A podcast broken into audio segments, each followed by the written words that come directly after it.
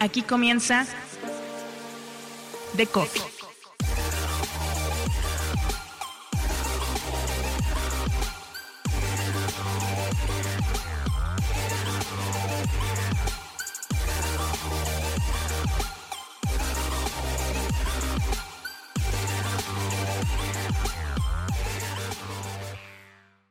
Nuevo episodio en The Coffee. Me da mucho gusto saludar a Amado Cabrera, quien tiene la inteligencia en el apellido claramente, gerente de proyectos de YouTube por parte del Universal. Muchísimas gracias por estar aquí. Amado, cuéntanos, porque de pronto ese trabajo de ingeniería, digamos, todo lo que hay detrás de la construcción de un canal de YouTube, no necesariamente es tan visible para la gente. A ver, es visible que hace un par de meses superaron los 3 millones de suscriptores y que están mejorando sus resultados, pero digamos, no es tan visible el paso a paso que ustedes siguieron. ¿En qué momento se activa esta idea de decir, en esta transición, en este momento complicado para los medios de comunicación en general, es YouTube un camino para poder decir, aquí hay algo que se puede convertir en una fuente de ingresos y claramente también en una amplificación significativa del contenido que se hace. Claro, muchísimas gracias primeramente por la invitación, Mauricio. Y pues bueno, principalmente en el año 2018 es cuando se tiene realmente un interés por tomar YouTube como una plataforma de negocio una plataforma no solamente pensando en pues publicar videos, ¿no? Videos noticiosos, sino realmente poder tener esta oportunidad de informar a las personas de una forma eficiente, eh, rápida y muy amena y a la mano, básicamente, ¿no? Literalmente a la mano porque eh, estábamos entendiendo que, que la forma en la que la gente veía los videos, ¿no? Era que pues no solamente a través de los medios de comunicación tradicionales, hablando de la televisión, sino que básicamente se podían ir informando viendo desde su celular y a través de la plataforma, la aplicación YouTube en el transporte público. Entonces, eh, vimos ahí una buena oportunidad de negocio, fue en el año del 2018 cuando implementamos directamente el player de YouTube en, en el Universal, en el sitio, y trabajamos directamente con la plataforma para empezar a publicar todo nuestro contenido. Vale la pena mencionar que anteriormente teníamos una plataforma de video de la cual nosotros migramos todo el contenido que teníamos hasta ese momento, hablando de más de 40 mil videos que publicamos directamente en YouTube para ahí empezar a, a, gestionar y a poder eh, publicar nuestros videos y llegar a nueva audiencia que no estábamos llegando, ¿no? Porque pues vale la pena mencionar que estábamos dentro de la plataforma de video dentro de nuestro sitio y solamente las personas que entraban directamente a nuestro sitio podían ver estos videos. Pero al momento de entrar directamente a YouTube, que era una plataforma con la cual ya se tenía, pero no se utilizaba como modelo de negocio, sino simplemente como red social, pues expandimos muchísimo nuestras visualizaciones y, llegamos a muchísima audiencia que no teníamos. ¿Cuál es el flujo de trabajo que hoy tiene el Universal para decir, a ver, es algo complejo porque al final tienen que cumplir todavía con el formato escrito, que es el que prima más allá de las apuestas, pues no solamente de YouTube, también de otras plataformas por decir, hey, todo va de video, tanto largo como corto, empieza a crecer esa tendencia. Ustedes, al menos en este punto, lograron hacer esa transición, ¿cómo es el flujo de trabajo entre aquello que se escribe, aquello que se publica y aquello que sí se convierte en un, en un video cuando se trata de algo que se replica, digamos, de lo escrito o bien de algún tipo de contenido exclusivo que solo lleven en video, si es que se da el caso? Claro, es de las dos partes. Este contenido exclusivo que solamente está en video, pero básicamente sí seguimos una línea editorial, editorial muy bien delimitada, ¿no? De todo lo, eh, lo que se publica escrito, se generan videonotas y obviamente obviamente nosotros le damos un toque específico para que no sea solamente la misma información que hay en, lo escrito. Pero como te comentaba hace rato, en la funcionalidad de saber que mucha gente puede estar viendo o escuchando el video solamente escuchándolo, es importante que toda la nota ¿no? se explique a través de una buena voz en off para que la gente a lo mejor, si no necesariamente quiere ver eh, lo, que, lo que se ha publicado, pero sí escucharlo y enterarse de lo que está sucediendo. Ahora, cuando tenemos videos que básicamente lo importante es el video en sí, pues dejamos correr el, el, video, ya sea que sea un video que haya salido de alguna red social, que haya salido de algún usuario, y nosotros le damos esta, esta introducción y explicación ya más formal con información ya detallada de lo que sucedió en ese momento. Entonces, básicamente es un poquito de los dos. Nuestro equipo de trabajo, que la verdad está muy bien organizado, eh, directamente está pues apegada a las notas que están saliendo en el periódico y también está viendo a través de las tendencias y de lo que está sucediendo en el mundo, en las redes sociales, y, hay de todo un poco. hacemos, como se puede decir, una recopilación por orden de importancia de lo que sabemos que puede funcionar y lo que está viéndose más, empezamos a publicarlo y ahí nos vamos este, en un día este, completo, que vale la pena mencionar que estamos en una producción diaria promedio de 40 videos al día. Son, de acuerdo a la información que me comparten, 110 millones de visitas a su canal en YouTube y por el otro lado 2.5 millones de horas vistas al mes las que tienen. ¿Cuáles han sido los pilares, digamos, si tú tuvieras que explicar muy rápidamente a un medio que quisiera implementar esto, evidentemente es algo que no tiene fórmulas mágicas, sino un proceso, una metodología, pero ¿cuáles dirías que son los principales fundamentos de este traslado a decir, soy una redacción muy tradicional que de pronto se va a poner a producir 40 videos al día, que necesita monetizar que ahora lo está consiguiendo y que tiene este tipo de números. Claro, yo creo que eh, eh, no hay una fórmula mágica como bien tú lo dices, pero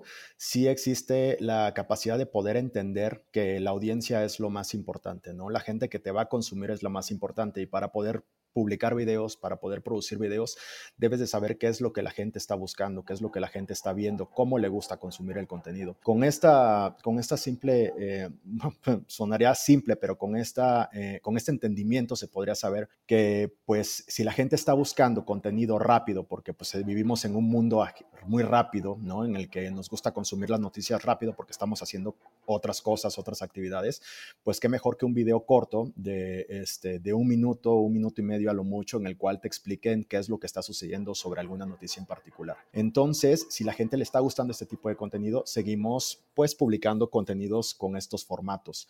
Ahora, también cabe mencionar que eh, cuando nosotros implementamos YouTube, eh, si no por decir que lo empezamos de una forma eh, tarde, sí lo implementamos de una forma en la que se sabía cómo se tenía que hacer porque ya veníamos empujando otras redes sociales en este sentido, como TikTok que actualmente pues está empujando duro y ahora los videos cortos que en un principio a lo mejor no eran tan importantes, ahora lo empiezan a hacer muchísimo más.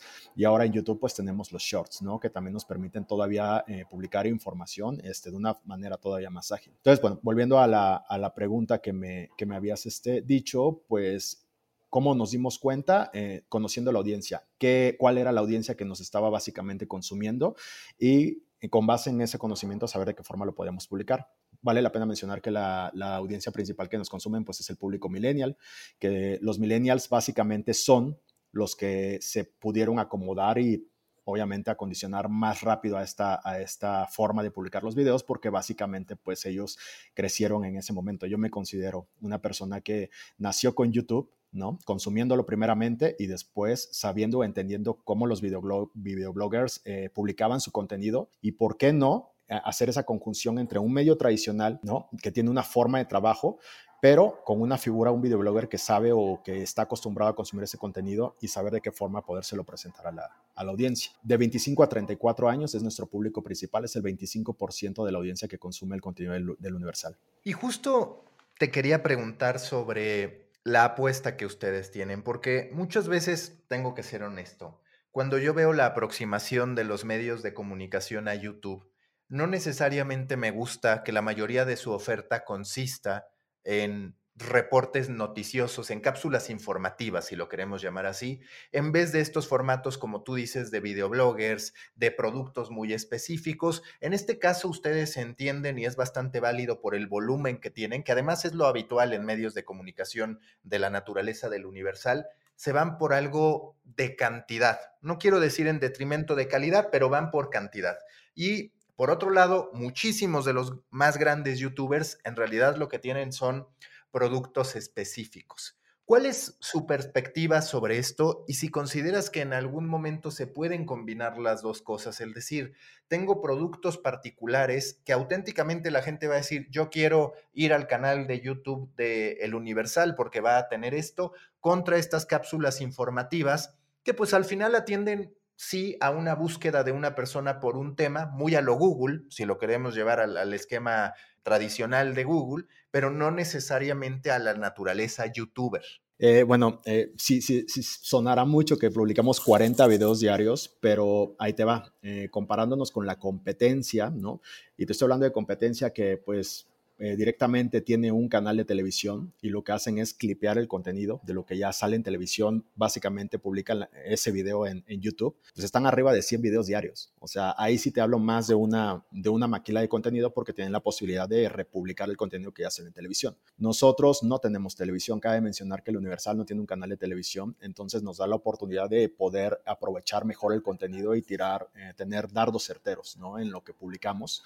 Y pues es un promedio de 40 videos diarios, un día pueden ser 30, pueden ser 35. Pero ¿cuál es la diferencia entre un canal de noticias a un canal de, por poner un ejemplo, un Lucito Comunica? Es que nosotros estamos informando, a nosotros no nos consume la, la, la, la gente, nos consume en un porcentaje, sí, para entretenerse, pero principalmente para informarse.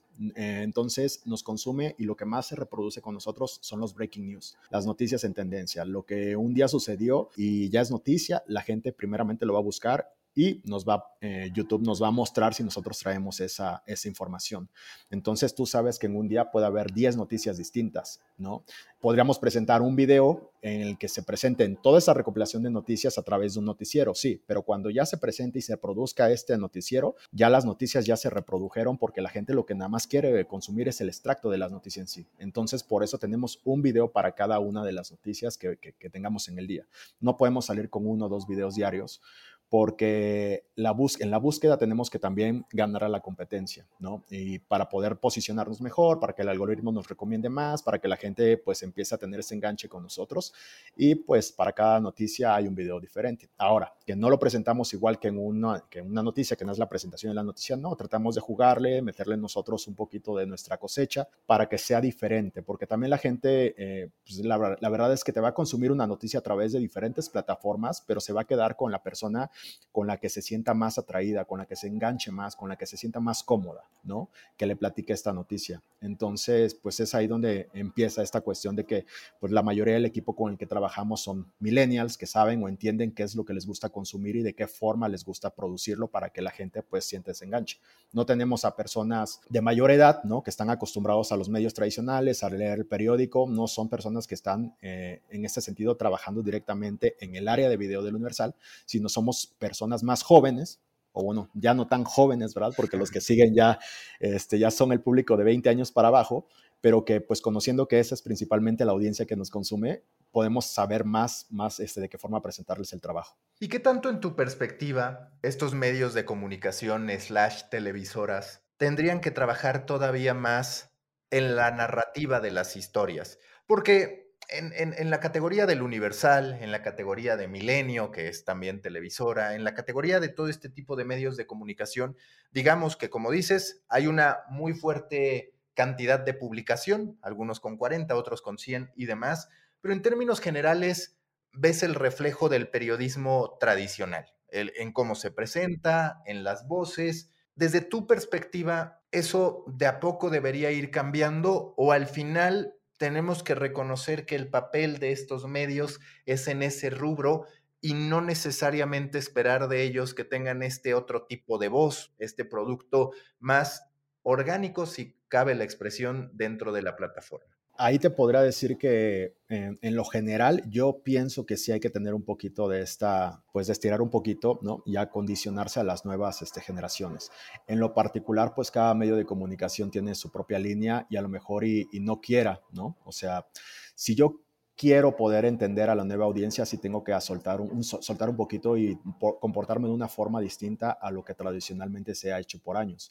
Porque al final de cuentas son las nuevas audiencias las que van a terminar consumiendo este noticiario cuando las audiencias tradicionales ya no estén. Entonces, eh, si yo te pudiera decir, este, sí, pero nunca perder eh, ahora sí que la línea, eh, el, respeto, ¿no? Por la misma institución, ¿no? Porque una cosa es publicar un contenido con un lenguaje más, este, más juvenil, pero otra cosa ya es irnos a lo burdo, ¿no? Irnos a, la cuestión que, que, pues ya rompa con, con básicamente la mística, en este caso del Universal, ¿no? O sea, sí somos un medio tradicional de muchos años que se sabe amoldar a las nuevas este, generaciones y a las búsquedas, pero no rompemos con este prestigio que, nos ha marcado, ¿no? Entonces, es básicamente nada más encontrar esa, ese punto de equilibrio y pues ahora sí que la competencia y demás, pues habrá que hacer con sus propios, con sus propios recursos.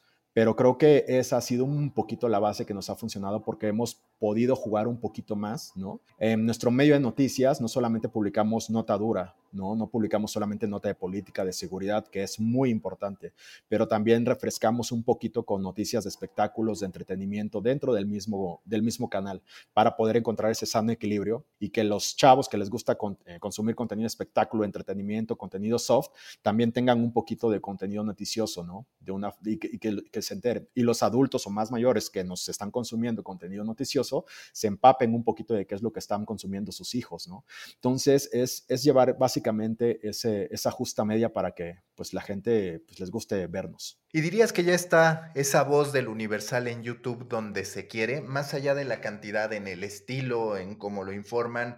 ¿Qué tanto ya está donde quiere o qué tanto desde tu perspectiva todavía pueden ir más allá? Pues yo creo que si ya te dijera que ya estamos, entonces, este, pues creo que ya no tendría el sentido del trabajo el que estamos haciendo. Es como que esta meta, ¿no? De, de, de quererla buscar, y la idea es nunca alcanzarla porque pues en el proceso vas evolucionando, las herramientas van cambiando, las plataformas se van renovando, pero yo creo que definitivamente estamos más cerca de lo que buscamos de lo que estábamos hace tres años, ¿no? O sea, nos vamos acercando cada vez más y en ese acercamiento pues vamos descubriendo nuevas metodologías, los nuevos algoritmos, eh, eh, el SEO va cambiando, o sea, cada vez te vas instruyendo como para poder seguir creciendo junto con la audiencia. ¿Qué porcentaje de los videos que producen al día tiene todavía valor. A ver, por valor me refiero a una posibilidad de búsqueda por parte de la gente. En muchos de los casos, como tú lo decías, de las, de las televisoras, pues hablan de algo que pasó y que no necesariamente tiene una continuidad. Es decir, puede ser un video que no trascienda. Habrá algunos que sí. Ustedes tienen bien mapeada este equilibrio entre videos que tienen un long tail contra unos que al final dependen específicamente de ese momento que llamaste breaking news? Hay que también este, entender que hay breaking news que se extienden en el tiempo, ¿no? Caso, eh, tema específico de Bani Escobar, que en su momento fue un, breaking news muy importante, pero con el seguimiento que fue teniendo la,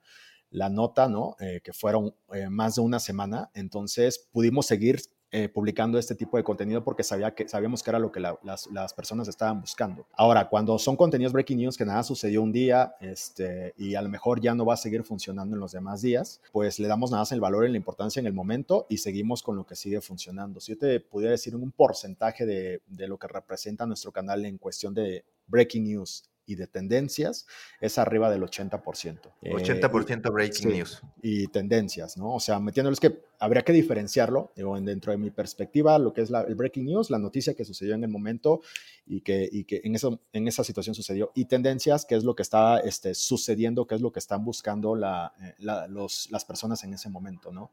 Entonces es como el 80% el 80% más o menos, y si tenemos, le damos un poquito más en el otro 20% a videos que son atemporales, que son este, pues más para cuestión de información, de entretenimiento y que pueden estar alojados en el tiempo. Ahora que pueden pasar meses y sucede algo y ese video se levanta porque está relacionado a un tema, ¿no? O sea, ese es, ese es el movimiento que se lleva a cabo en la, en la plataforma y así, se, así sirve el motor de búsqueda de, de Google. Si te encuentras con otro gerente de proyecto de video de algún medio de comunicación que sea tu amigo, no un competidor al que no le quieras decir nada, ¿cuál sería, cuáles serían algunas de las recomendaciones particulares que tú le dirías? Esto sin duda es algo que como medio has de hacer porque te termina impulsando. Yo creo que no se va a sonar muy este como sea muy romántico, ¿verdad? Pero yo creo que tienes que apasionarte. Siento que cuando la gente eh, trabaja en medios de comunicación tradicionales, noticiosos, manejan este esquema que durante muchos años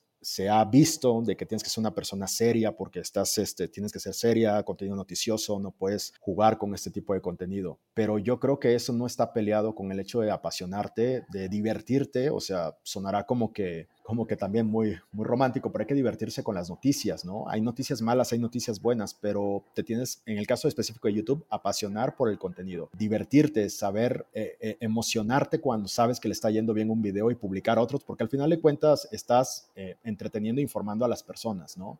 Y qué mejor que estás generando ingresos a través de esto, de, esta información. Entonces yo creo que, lo que podría decirles, ¿no? Es que, se apasionen con lo que se está publicando, con lo que está sucediendo y que estén muy involucrados, que no tienen que ser aburridos, que estén muy involucrados con la, realidad principalmente de México y la realidad del mundo, ¿no? Y, y, pues cada vez vemos en generaciones venideras, en generaciones que vienen, que se empiezan a interesar muchísimo por la, por la información y las noticias, ya sea que es por su artista favorito, sí, pero también se empiezan a involucrar en cuestiones de política. Entonces, básicamente es entender eso, ¿no? Y, bueno, cada quien tendrá su personalidad, pero yo creo que sí debe ser una personalidad, hablando de redes sociales, hablando de, de plataformas digitales, tiene que ser una personalidad específica así. Siempre está esta disyuntiva en la que un medio de comunicación dice, me voy por el player de YouTube en mi plataforma y evidentemente en el propio YouTube, o tengo players distintos. ¿Por qué ustedes dijeron, vamos con todo por el player de YouTube tras hacer los correspondientes análisis y demás? ¿Y cuáles, al final, con el tiempo han sido las ventajas e incluso, si las hubieras, si tuvieras algunas, las desventajas, los contras que encontrarías? Creo que ventajas hay varias, ¿no? Eh, en el sentido de que, por ejemplo, YouTube no es un player por el cual tú pagues, ¿no? Para, para poder este, alojar tu contenido. Sí existe un, un, modelo de revenue share, ¿no? En el cual compartes con la plataforma la venta por publicidad, pero eh, no pagas como tal, como por la plataforma, como si pagarías por otra plataforma, ¿no? Eh, en un modelo en el que tú tuvieras incrustado tu, tu player en tu sitio. Entonces, básicamente, el primer, este, lo primero que te diría y la primera ventaja es esa, que no nos ahorramos el tener que pagar una buena cantidad por la plataforma con la cual teníamos. La segunda ventaja es que llegamos a audiencia que no teníamos. Hay mucha audiencia que vive en YouTube, en la plataforma, que no necesariamente entra al sitio del Universal para informarse. Les llevamos las noticias a, su consumo, o sea, a donde realmente ellos consumían videos. Y ahora ya consumen noticias en el player de YouTube dentro de la plataforma. Entonces, esa es otra gran ventaja porque incrementamos muchísimas las visualizaciones. Actualmente, como tú bien lo sabes, estamos arriba de 110 millones mensuales. Nuestro récord muy, muy, este, bueno, de hace dos meses casi le pegamos a los 200 millones de views en un mes y dentro de nuestro sitio, pues no pasábamos de los 5 o 6 millones de views. Entonces dime si no hay una gran ventaja en ese aspecto. Eh, y bueno, por ende, por la monetización, pues también muchísimo más, ¿no? Eh, crecimos muchísimo ahí en el aspecto, en, el, en lo monetario, en, en video. En el aspecto económico en términos de ingresos y como tú ves las tendencias, las propias apuestas de las plataformas tecnológicas, comenzando por YouTube, pero también pasando por Facebook, que te dice, oye, ahora con Instagram voy muchísimo por los Reels, que en cierto modo es la réplica de TikTok, el propio YouTube lanzando Shorts. ¿Tú qué perspectiva tienes de este balance entre lo escrito y el video? Al final el video paga mejor, es cierto, es más complicado de producir evidentemente y demás, la gente se está yendo hacia allá, está validado que la gente cada vez lee menos y que hay mucha competencia a ese respecto. Vamos a seguir viendo esta consolidación del video y ves que en algún punto hasta se podría ir apagando un poco la publicación escrita, por así decirlo. No, o sea, realmente yo creo que pueden seguir coexistiendo las dos, aunque es muy bien cierto que la publicación escrita, o sea, lo escrito siempre va a ser más rápido, obviamente, porque no exige tanta producción. Entonces, la noticia, con el simple hecho de sacar el, título de la noticia, va a seguir existiendo, ¿no? En redes sociales. El papel va a seguir, a lo mejor y obviamente ya no en tanta cantidad como, como antes, pero yo creo que el video se va a seguir transformando, ¿no? Hoy podría decirte que está entre los dos formatos, el formato tradicional de video, ahora hablando de video, en el cual a las personas les gusta consumir el video eh, de mayor duración, ya sea en su televisión, en un formato horizontal, no vertical, como si lo es un video corto. Entonces, Actualmente está el video largo y el video corto. Y el video corto es ese que no vas a durar más de 10 segundos, 15 segundos viéndolo, pero en esos 15 segundos a lo mejor ya te informaste. Entonces, básicamente es encontrar y saber que ahí van a estar eh, eh, los modelos de negocio. Bueno, ahí están ya los modelos de negocio, ya muy bien establecido en YouTube, que es el, video tradicional, ¿no? El formato horizontal en que tú puedes estar en tu, en tu computadora viéndolo, en tu televisión, con más tiempo, ya en un momento de relajación, porque realmente ya quieres entretenerte. Tenemos este, eh, los casos de los streaming actualmente pero el video corto que vas en el transporte público, que a lo mejor estás en el baño y en el baño lo estás viendo, es otra forma en la cual también estás llegando a tu audiencia. YouTube, pues como bien lo dijiste, ya lo está implementando actualmente con Shorts, pero pues siempre va a estar evolucionando. Yo no sé si el día de mañana ya vamos a tener la tecnología para pues tener este hologramas o algo por el estilo y seguramente ahí también va a haber video. Cuando llegue el momento de presentar tus resultados, ¿cuáles son para ti, por obvios que puedan parecer, los prioritarios?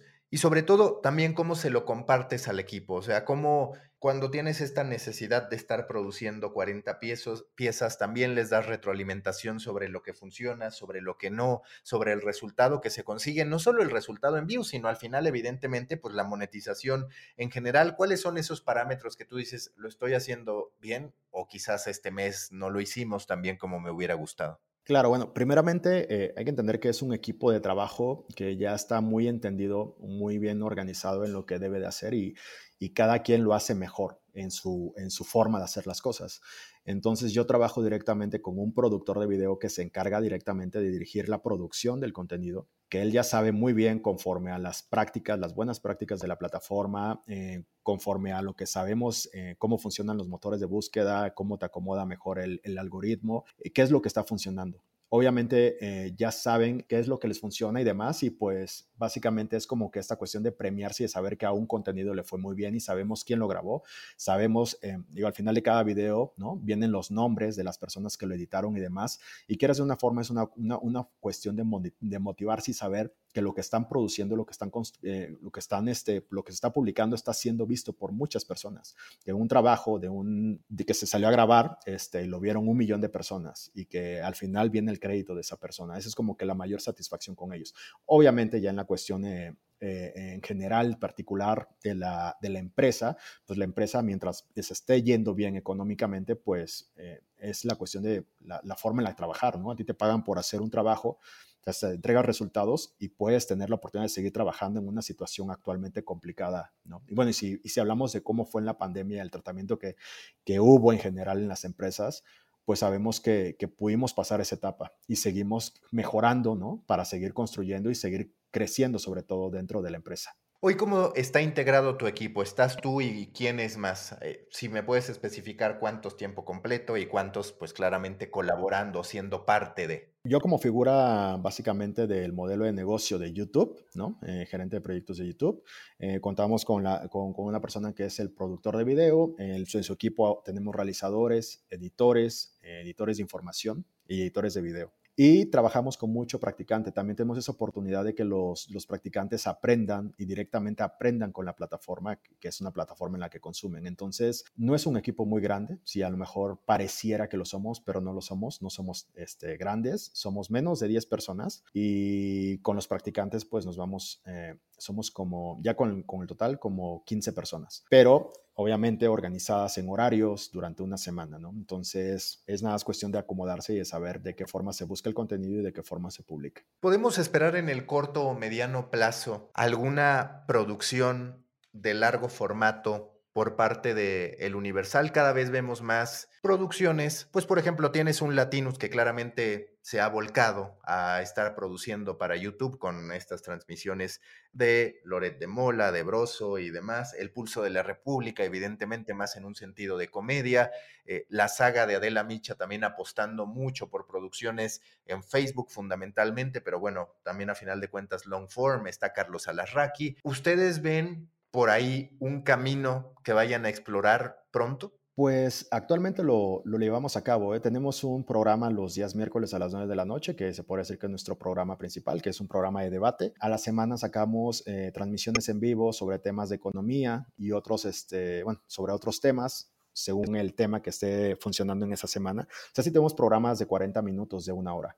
No son tantos, o sea, pues, a la semana sacaremos tres y eh, esos te podría decir que son los formatos largos. Que hemos tenido videos documentales, también los hemos tenido. Algunos nos ha ido muy bien, a otros a lo mejor no tan bien, pero también hemos tenido la oportunidad de, hacer videos documentales. En caso, por ejemplo, cuando en la pandemia, pues pues todos nos encerramos, ¿no? Pudimos hacer un documental de, de, cómo la gente trabajaba en esos, bajo ese, bajo ese momento en la, en la pandemia, o de temas muy específicos que queramos saber, se, se arma el documental y se publica. Ahora, eh, que sí es verdad que para la audiencia puede ser atractivo o no puede serlo, pero también en cuestión de producción, generar un documental más largo, en cuestiones pues económicas, te quita más tiempo. Con un video de esas características podemos generar el mismo ingreso que con un video que lo hicimos en, en 20 minutos, ¿no? Sobre un breaking news. Entonces es básicamente tener esta, esta cuestión de saber en dónde eh, ponemos los huevos, ¿no? Y a, dónde vamos, o sea, me refiero a los huevos, en cómo los repartimos en cada canasta para que sea, pues obviamente, un modelo económico que,